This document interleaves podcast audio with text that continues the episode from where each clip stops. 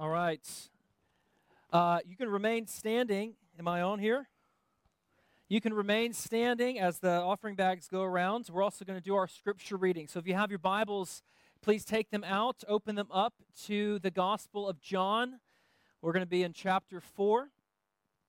If you need a Bible, you can raise your hand. Someone can bring you one as well.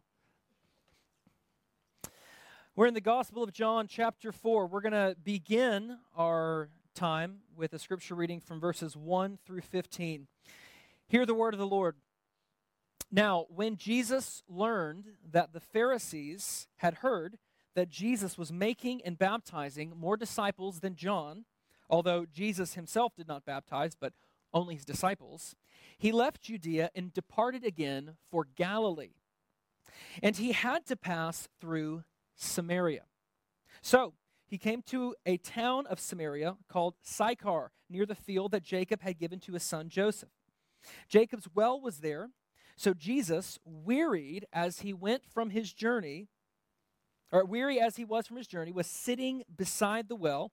It was about the sixth hour. A woman from Samaria came to draw water. Jesus said to her, Give me a drink. For his disciples had gone away into the city to buy food. The Samaritan woman said to him, How is it that you, a Jew, ask for a drink from me, a woman of Samaria? For Jews had no dealings with Samaritans. Jesus answered her, If you knew the gift of God and who it is that is saying to you, Give me a drink, you would have asked him, and he would have given you living water. The woman said to him, Sir, you have nothing to draw water with, and the well is deep. Where do you get that living water?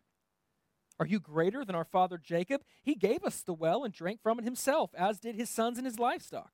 Jesus said to her, Everyone who drinks of this water will be thirsty again, but whoever drinks of the water that I will give him will never be thirsty again. The water that I will give him will become in him a spring of water welling up to eternal life. The woman said to him, Sir, give me this water so that I will not be thirsty or have to come here to draw water. This is the word of the Lord. Go ahead and take a seat. You know, throughout the history of the church, there have been lots of great heroes of mine. I think about men like Martin Luther, the great German reformer who stood boldly and bravely against the false gospel of the Roman Catholic Church and began the Protestant Reformation. And we are quite literally standing on his shoulders here in Europe, where we are preaching the gospel, preaching the, the true, unadulterated gospel of the Lord Jesus. I think about men like Charles Spurgeon, uh, great the, the, the, the great British preacher who preached with boldness, who preached with power, and he preached with conviction at a time when many people in the United Kingdom were drifting into theological liberalism. I think about men like Billy Graham, who uh, traveled around the world and preached the gospel to millions of people. One of those people happened to be uh, a certain Tim Raybon, who got saved under the preaching of Billy Graham and then who taught one Jordan Raybon the gospel uh, when I was a boy. And so I think about these great people, these towering figures in church history. But uh, if you look at the screen, there's another towering figure in church history I want to share with you today, and her name was Charlotte Moon. Now, it's kind of ironic to call her a towering figure because she only stood at 1.3 meters tall. That's about a little over four feet for anybody who doesn't use the metric system. Uh, Charlotte Moon, who uh, is known by uh, her nickname Lottie Moon. That's how I always heard of her growing up, Lottie Moon. Now, Lottie Moon was born in the 1840s to a Baptist family in the United States. Now, Lottie was incredibly intelligent from a young age. Like, she would go on to become a polyglot. I think she knew like eight languages, from English, of course, to French to Greek. She could read Hebrew. She could even go, she would even go on to learn Chinese. She she knew all sorts of languages. She had this great, vast intellect. But for all of her intellect and for the family she was born into, she despised Christ. She wanted nothing to do with Jesus. She thought Christians were fools. She wanted nothing to she wanted no association uh, uh, association with Jesus whatsoever. Thankfully though, for Lottie, she had a group of friends who were uh, committed to praying for her daily by name. And they would often invite her to church. And Of course, she would always say no to their invitations. Until one day, there was a prayer meeting at the church. Her friends were pressing her, inviting her to come, and she agreed to come, but only so she could mock the gathering. She wanted to come and make fun of the pastor, the other Christians, no doubt make fun of her stupid friend for believing in their dumb fairy tale.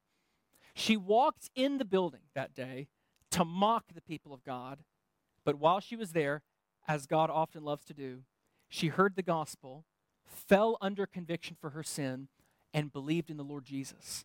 She walked into church to mock the people of God, and she left the church as one of the people of God. And this moment where she encountered Jesus didn't just change her perception of the church, it didn't just change her opinion of Christ, it changed everything about her life her perception of herself, her understanding of why she was put on this world.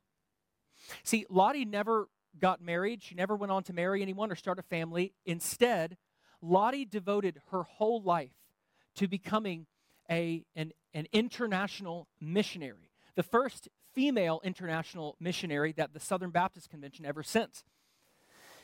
Lottie would go on to go to China, where she would live the rest of her life traveling from village to village, sharing the good news of Jesus with anyone who would listen. Now, at this time in Chinese history, there was um, a lot of persecution against the church. The, the government was not, was not friendly to the church. Not so different from today either. But Lottie still went. She suffered not only persecution, but she also suffered poverty. See, Lottie had such a heart for the people in China, such a heart to get the gospel to them and show them what Jesus is like, that she would sacrifice everything she had in order to help meet their needs and get the gospel to them. When Lottie died in her 70s, after living for a long, long time in China, she was about 50 pounds. I don't know what that is in kilos, I didn't look it up, but that's not a lot. She was about 50 pounds because she would give all of her food away to the people in need. She had very little clothing because she would give all of her clothing away to the people in need. And she ended up living the rest of her life and actually passing away on a trip coming back home.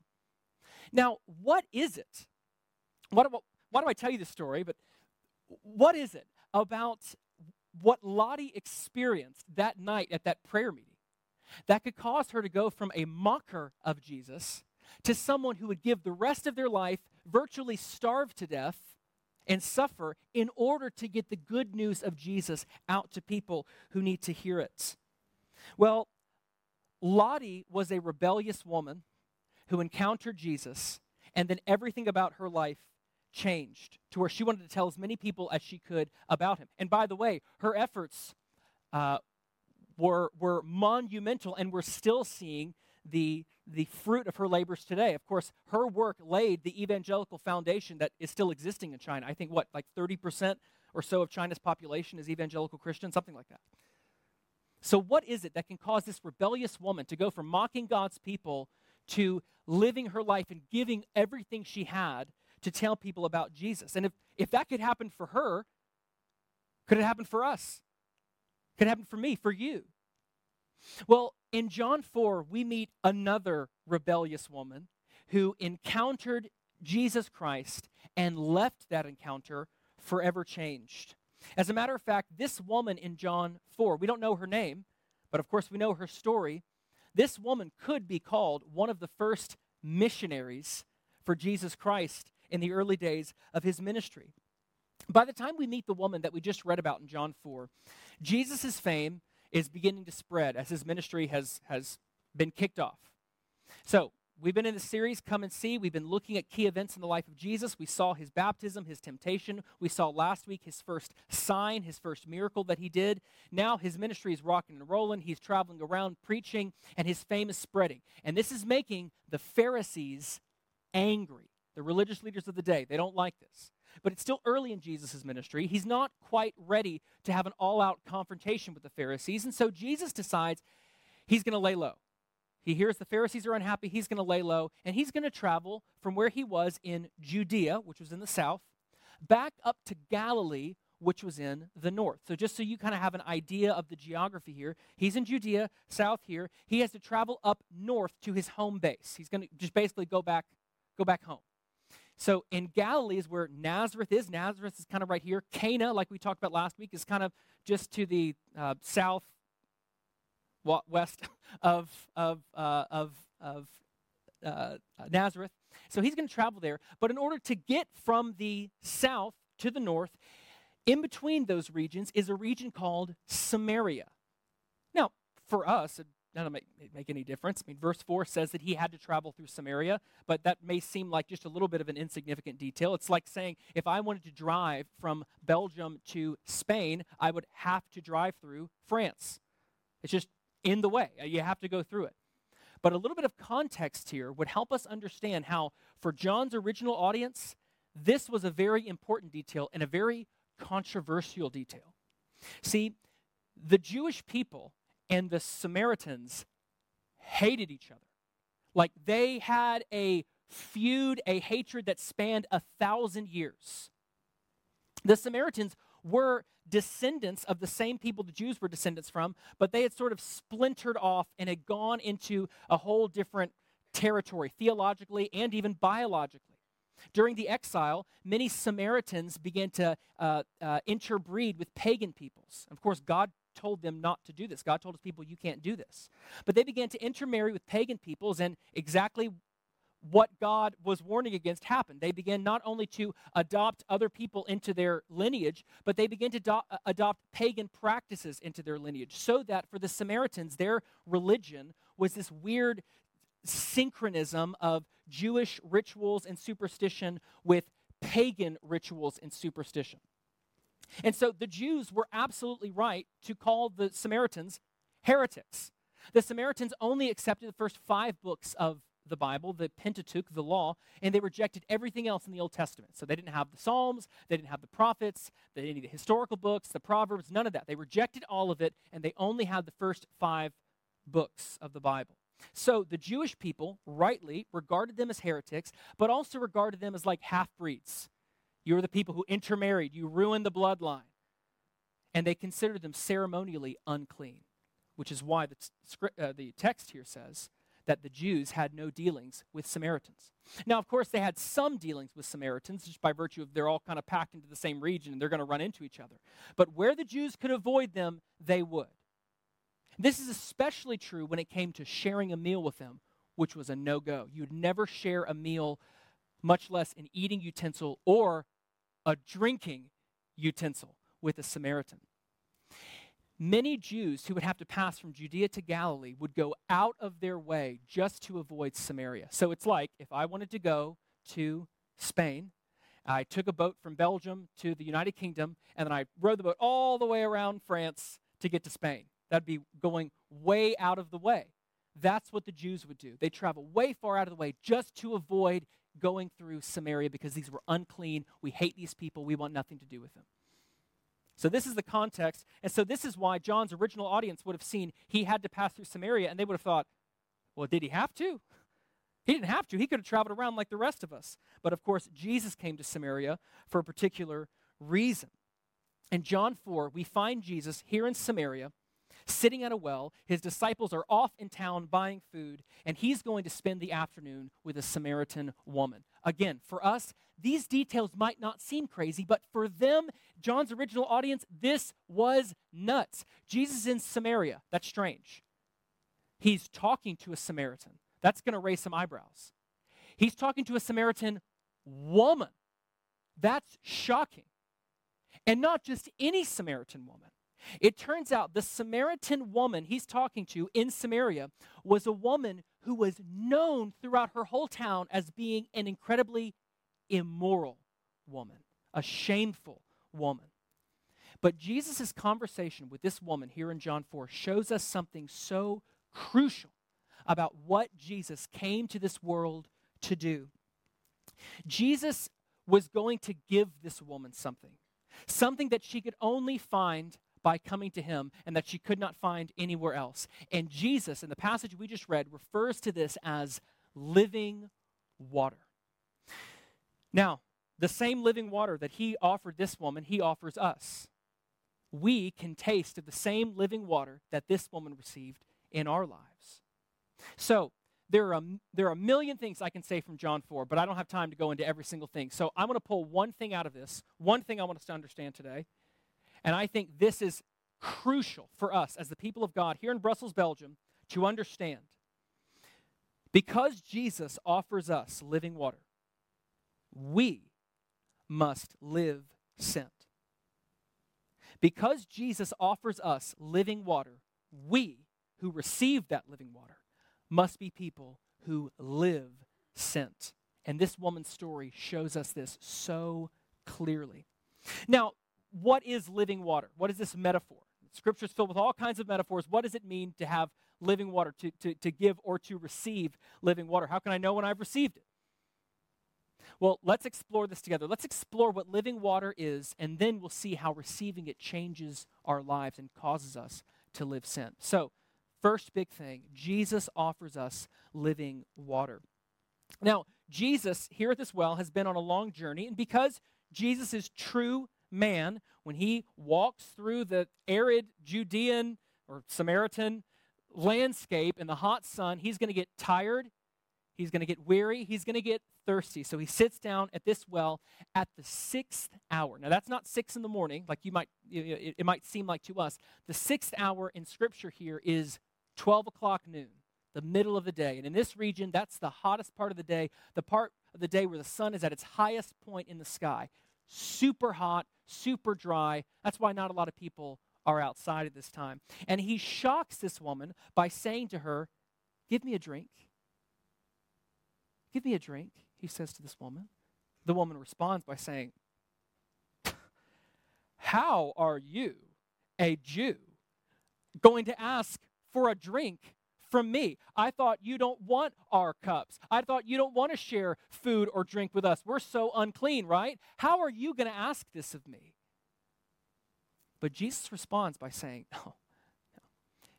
If you knew who I was, if you knew who it was who was saying to you, Give me a drink, you would ask me for a drink, and I would give you living water. Jesus says, Look, the, the water at this well, it's good water. It's been helping people for a long time. It's good water, but you're going to be back tomorrow because the water here is going to leave you thirsty again. I can give you water that will never leave you thirsty again. I can give you living water. The woman says this again in verse 15 Sir, give me this water so that I will not be thirsty or have to come here to draw water. Sometimes someone can say something, and what they say may sound simple or innocent, but it's pregnant with meaning. Verse 15 is an example of this. There's so much happening behind what she says, just the mere words that she says. See, it was very common for women to go out to this well in, in that village, to go out to this well every day and get water for their families. You come, you come get the water. Water been helping people for 2,000 years, this specific well. Uh, get your water, bring it back home, and that's the water used for washing, for cooking, for drinking. And you have to go every day because you're gonna, your family's going to use up all the water. But John wants you to read this and ask yourself wait a minute, why is she out here at noon? Why is she out there at the sixth hour? Why isn't any, where are all the other people here? See, when she says, Give me this water, so I don't have to come here anymore, she's not just looking for a way out of a chore. She's looking for something deeper. She's looking for a way out of deep shame. See, there's a reason why she's out there alone and not out there with any other women. See, all the other women would come with their big, heavy jars that they're going to have to carry from their house to the well. They're going to walk a long way they're going to come in the morning, the early morning, or in the late evening. They're going to come when the sun is down, when it's not so hot, because they have to walk a long way, and that jar is going to be heavy on their walk home with all that water. I'm going to do that in the hottest part of the day. So no one else is there, but she is. And she's out there alone because she doesn't want to be around the other women. Why not? Look at verses six, look, at verse 16 with me, 16 through 18. Jesus said to her, so he's saying, Yeah, I'll give you the water. You want living water? Okay. Well, go call your husband and come here. The woman answered him, I have no husband. Jesus said to her, You are right in saying, I have no husband. For you have had five husbands, and the one you now have is not your husband. What you have said is true. Now, we don't know exactly what this means. She could have been divorced by five men. She could have had five affairs with married men, like she had five husbands of other women, and now she's someone else's mistress. We don't know. But all we know is that this woman has gone from man to man to man to man, and is now with a man who she shouldn't be with. Now, in our in our sexual climate today here in the global west, where it's liberation and free love, this may not sound, this may sound a little extreme, but maybe not out of the realm of, of possibility. We accept it, what everyone wants to do sexually these days. But at this time, at this time, this was the height, the pinnacle of shame. She was ashamed of her past. She was ashamed of her present. And rightly so. I mean, we're so used to living in a, in a day where people are shameless about their sexual sin that we that that that, that it, it's maybe hard for us to, to grasp the shame that this woman felt. So can you imagine, although she had been in sin, she had done things, God, the seventh commandment, God says, You shall not commit adultery. She was in sin. But can you imagine the gossip, the slander? Can you I was wondering this yesterday. I wonder how long she went to the well with all the other women before she stopped. How long was she going early in the morning before she said, I can't do this anymore? How many times did she walk to the well with her jar and all the other women were there at six in the morning and it's like, you know, like in the movies? She walks up and all the other women see her and they immediately stop talking, hushed tones, and then the whispers start. Maybe little little laughs and snickers at her, little glances. I wonder how long she Maybe some of the women at the well were women whose husbands she slept with. I wonder how long before she said, I can't do this anymore. I can't live this way. I'm so ashamed. I'm so embarrassed. I don't want to hear their gossip. I don't want to get their judgmental looks at me. I don't want this anymore. I'm just going to come when no one else is here. You can imagine her dragging her jar through the hot, arid sun, maybe even passing out almost on the way home because it's so hot and the jar is so heavy. I wonder how long. She didn't want to endure the shame anymore. No wonder she came out alone. Now, it may sound cruel for Jesus to bring this up. It may sound like, Jesus, what gives, man? Like, you, you could just offer her the living water and move on. Why do you have to bring out all this baggage?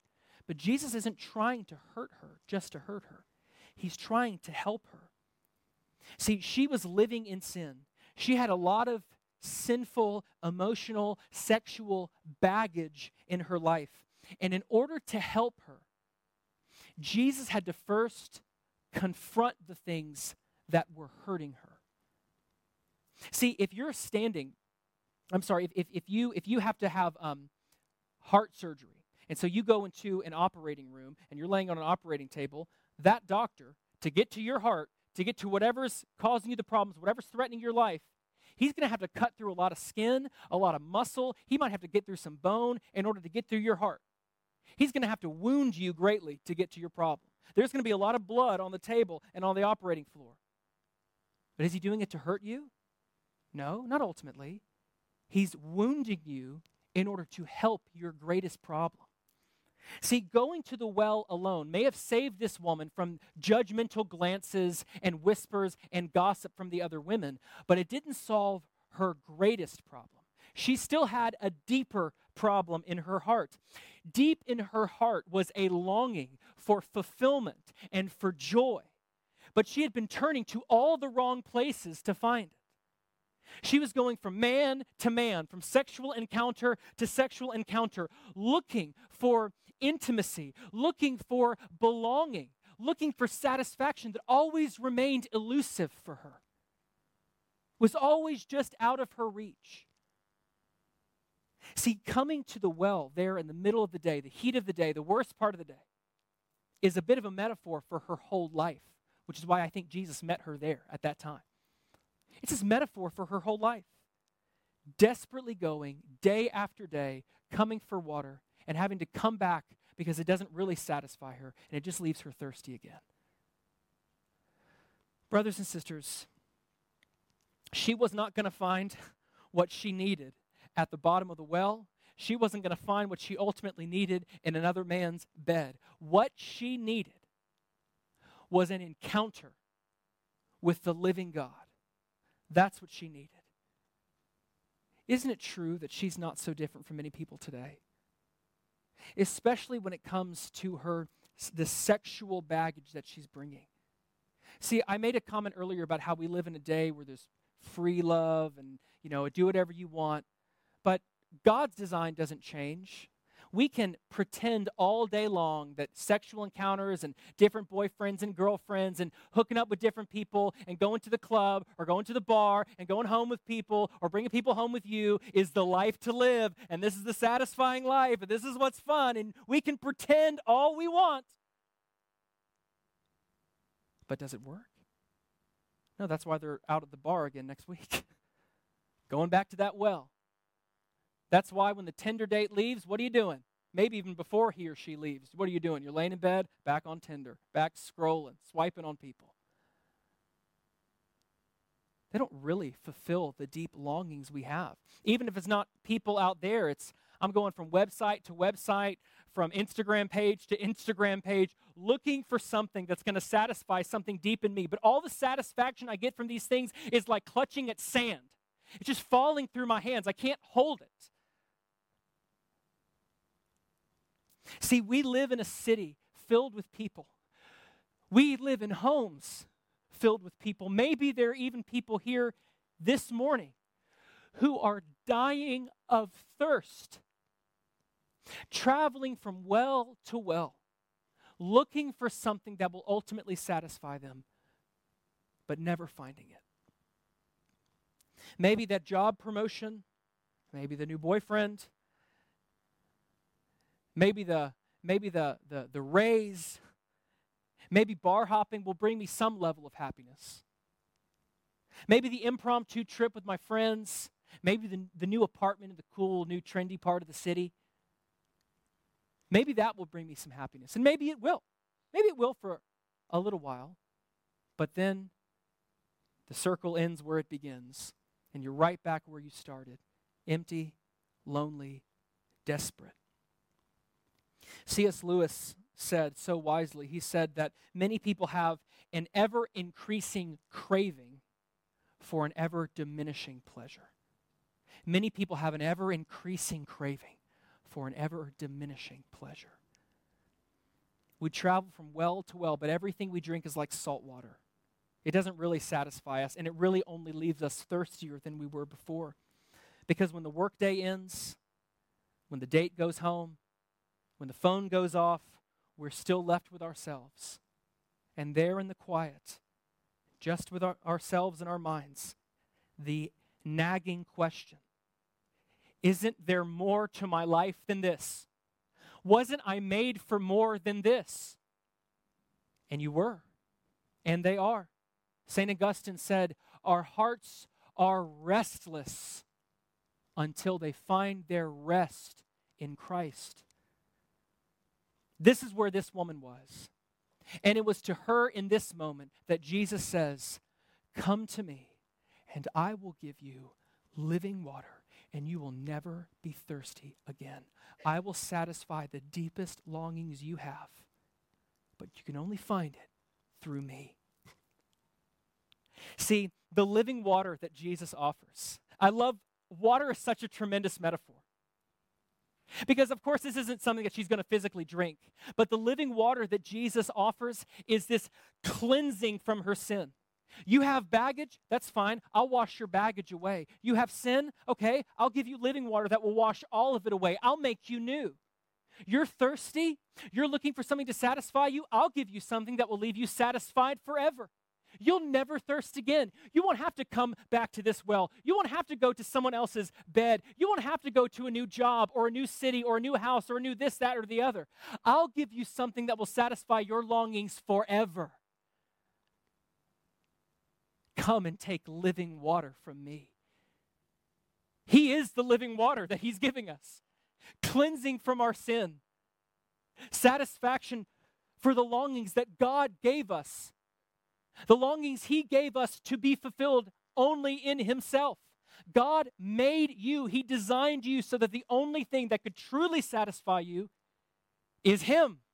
He made you, and He made all of them out there to know Him. And nothing's going to work except coming to Christ and receiving what He can give us. And the way that we receive living water is by believing that Jesus is the Messiah. Remember, we talked last week, that's what John wants us to do in his gospel. Believe in Jesus Christ, turn away from sin, repent of sin, put my faith in Christ, and this is how I receive this salvation, this water that I'm really longing for. But you can only receive living water if you know that all the other wells in your life won't work. You can't come to Jesus for living water with your jar filled with water from any other well. You got to dump it out. I'm not coming to Jesus with one hand and trying to hold on to my sin with another. I'm going to hold on to the porn. I'm going to hold on to the affair. I'm going to hold on to the greed. I'm going to hold on to the money. I'm going to hold on to this, but I really want to hold Jesus. No. You can only receive living water when you let go of every other well, when you stop going to any other well to be satisfied, and you go only to Him. And there, He'll meet you and He'll offer you what He offered this woman living water. And there you will find what you were created to find. And once we taste living water, we're changed forever. How did this woman change? She changed. She changed big time. But how? Well, this is of all the things that she did, the most compelling way that she changed is that she now wanted to live sent and tell other people about the water that she had just received, the news she had just received from Jesus. Jump down with me to verses 28 through 29. Look with me here. It says this. So, so this is there's a lot of conversation they continue to have. It says, So the woman left her water jar and went away into town and said to the people, Come see a man who told me all that I ever did. Can this be the Christ? Of course, that's a rhetorical question. She knows it's the Christ. If you, if you read a little earlier in the passage, Jesus says, um, I am the Christ. she knows who Jesus is. This is a rhetorical question. I found the Savior, is what she's saying. Come and see him, she invites the people. So, two things she does immediately after receiving living water she she leaves her jar and she went away. Again, two details that may be easy to read past if you're just reading quickly. She leaves her jar and she went away. So, how do I know she receives living water? How do I know she actually received it? Because she left her jar. that isn't to say that she never had to drink water again. I think this is another metaphor for her life. She came here for water, gets something better, and is so amazed and so excited about what she's achieved that she forgets all about the reason she came to the well. So she leaves her jar and immediately runs into town and she says, Come see a man who told me all that I ever did. This gripped me so much when I was looking at this passage. Why was she at the well? To avoid everyone in town. I don't want to be around people in town. Now, here she is going from avoiding everyone in town to running headlong as fast as she can into town, into the town square to tell everyone, come see a man who told me all I ever did. She knew what she did.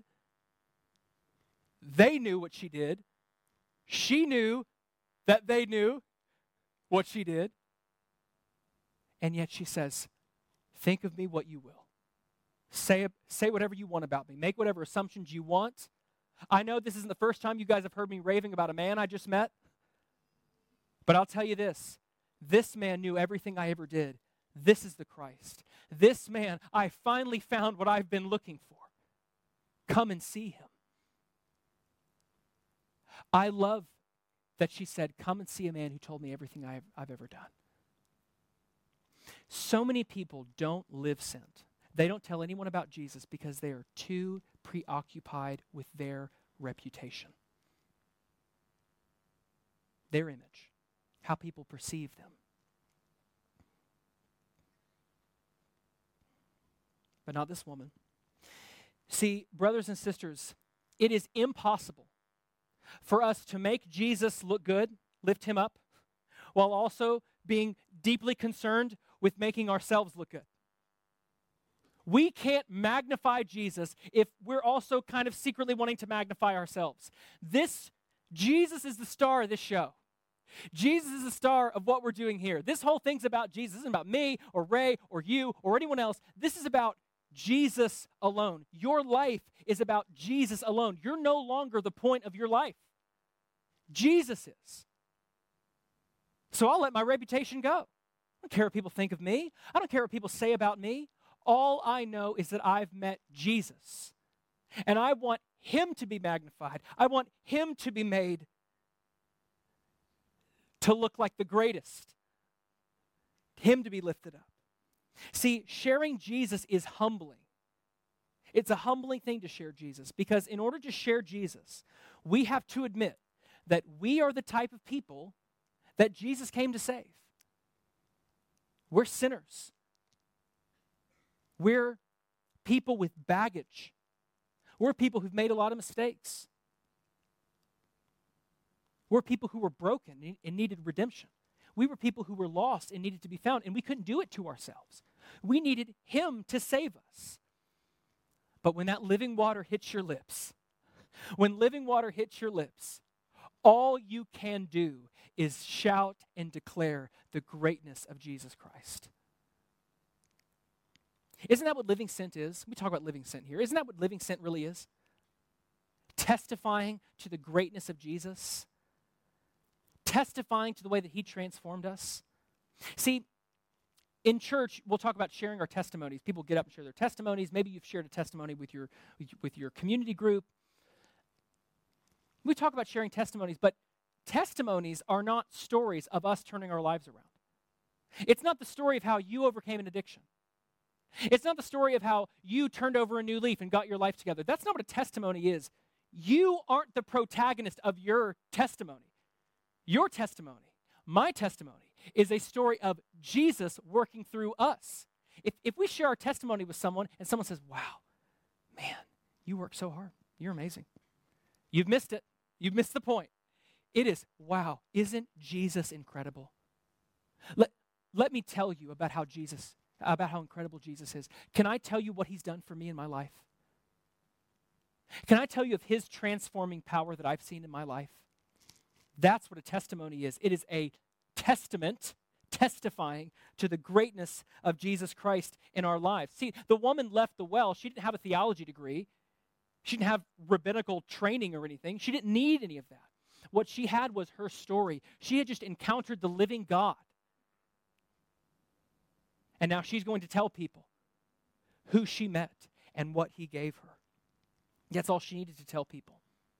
Now, this woman had a lot of baggage, a lot of sin in her life.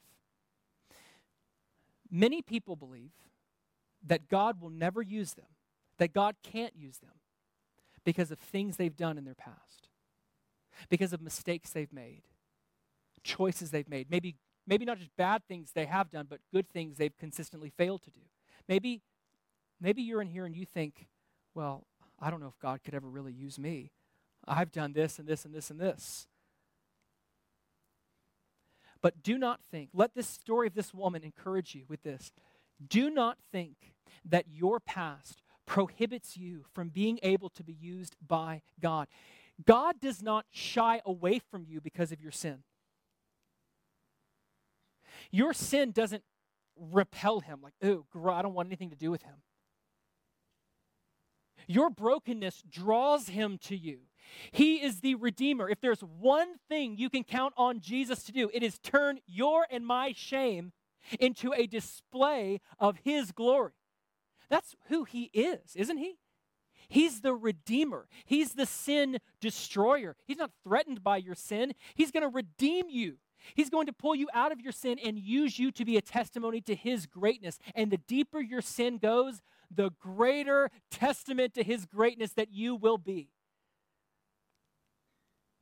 Jesus is the one who gives our testimony, our story, our witness, our living sent power. Imagine you have two letters, and one letter is beautiful.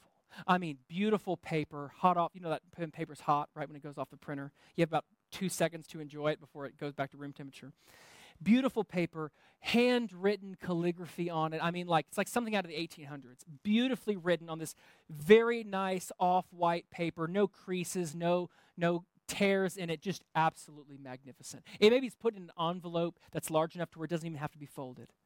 Just perfect, perfect piece of paper. And the envelope is sealed shut with this beautiful crimson seal, and it's got a beautiful little design on it. This is a magnificent letter. Let's say you have another letter that's written on a napkin, a used napkin. Kind of gross, lots of tears, crumpled up, and just crudely written on it, like, you know, whatever your letter says. And then you kind of crumple it up and you stick it in an envelope, and then you just tape the envelope shut you drop both of these letters in the letterbox. Only the second letter has a stamp on it. When the mailman comes, which letter is going to be sent? The nice one or the poor one? You tell me, which letter will be sent? The poor one. It doesn't matter how nice or how poor the letter is. What allows it to be sent is King Philippe's face stamped right there on the front.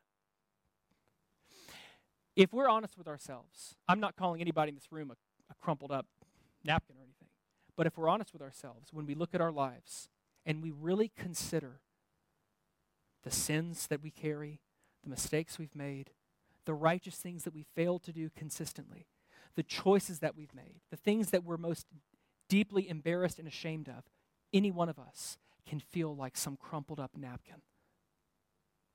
But what allows us to be sent to where we need to go to accomplish God's purpose for us is not how nice we are, how non embarrassing our past is. What allows us to be sent is Jesus Christ putting his face, his seal, his stamp on us. Jesus is the one who gives power to our witness and our testimony, just like this woman. Now, I don't know where, where Jesus is going to send you. I know for everyone in here, He sent you here. Maybe this is your home. Maybe you're here for a few years. I know God has called every single person in this room to live sent here in Belgium as long as He has you here. Doesn't matter if you're going home in six weeks or, or six years or wherever else. You're here. This is where God has you, and He has you here to make Jesus look good and lift up the name of His Son Jesus here in Brussels. But He may send you back home.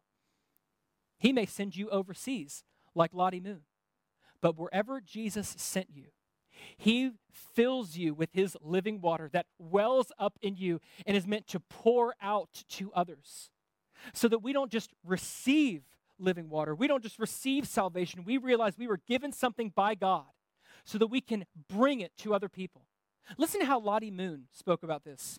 Lottie Moon said, Should we not press it home upon our consciences that the sole object of our conversion was not the salvation of our own souls, but that we might become co workers with our Lord and Master in the conversion of the world. May we know that I was not just saved for me, I was saved to be sent. I was given Christ so that I could go give Christ. May we know that. And once you taste living water from Jesus, when you taste the sweetness and the satisfaction of being cleansed from your sin and being filled with the joy of Christ, it wells up in us so that we can't help but share it with others, like pouring water into a cup that's overflowing. It has nothing else to do except pour out, right? That's the people of God. That's who we are. That's who we must be. That's the only hope we have. And, brothers and sisters, it is the only hope anybody in those windows, or out those windows, have. It's the only way anybody out there is going to find life in Christ. Nothing else will work. Buddhism won't work. Islam won't work. Orthodox Judaism won't work. Whatever kind of weird, mysticky stuff that people are doing nowadays doesn't work. Being an agnostic and just hoping for the best won't work. Only Jesus can give life to people who are dying of thirst. And as people who have received life, we must go and tell them and bear witness, just like this woman did. Here's what Jesus did for me, and this is what he can do for you.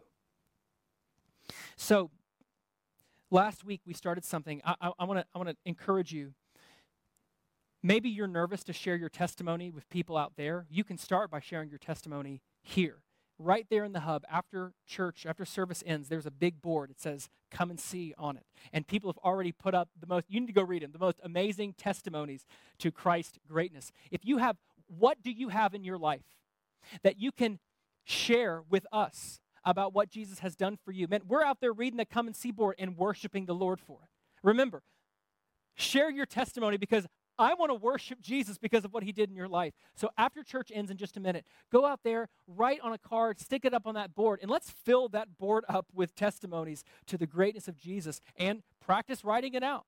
Because those testimonies, they're great in here. I love seeing them in here. They need to make their way out those doors to those people because they need to come and see the life that only Jesus can give. Now, I mentioned last week to you that every week of this series, we're going to be taking the Lord's Supper together because Jesus gave us the Lord's Supper as a way for us to come and see, come and behold Him, come and experience Him. And I think this is a great thing to do after talking about living water because living water really foreshadows the blood of Christ that was spilled to cleanse us from our sins. So here's what's going to happen. Just like the last couple weeks, I'm going to pray. We're going to bring the elements forward. Pastor Ray is going to be in the back. If you're toward the back of the room, feel free to go get the Lord's Supper from Ray. If you're uh, up here, you feel free to come grab it from me or go wherever you want. I mean, I'm not going to, you're all adults. You can make your own decision. Uh, but come here. Don't consume the elements at the table. Bring them back to your seat, and then we'll do it together, and then we'll, we'll close out. So let me pray together before we take this time. Father God, thank you, Lord, for the, the, uh, the ministry and life of your Son, Jesus. Thank you that Jesus came to us to give us living water, to satisfy the deepest longings that we have. We all know what it's like to travel around, going from thing to thing, from experience to experience, looking for something to satisfy us. But we, I hope, have all tasted the sweetness of being known by Christ and being united to Him by faith. So, God, would it be, would you so work in us to, to allow this living water and this satisfaction that we have in Christ to well up and spill over? So that the people we know in our lives, people who you have brought into our lives, could hear. Help us to know Jesus was in Samaria to meet a particular woman at a particular time. There are people we have in our lives who you have put there, particular people, so that we can meet them at particular times to share this good news with them. Make us courageous, Lord. Make us convicted. Make us people who cannot help but testify to your greatness. And would you use the people of God here at LifePoint Brussels to reach people with the gospel here in this city and around the world? Father, we love you. Thank you for your grace. We say all these things in Jesus' name. Amen.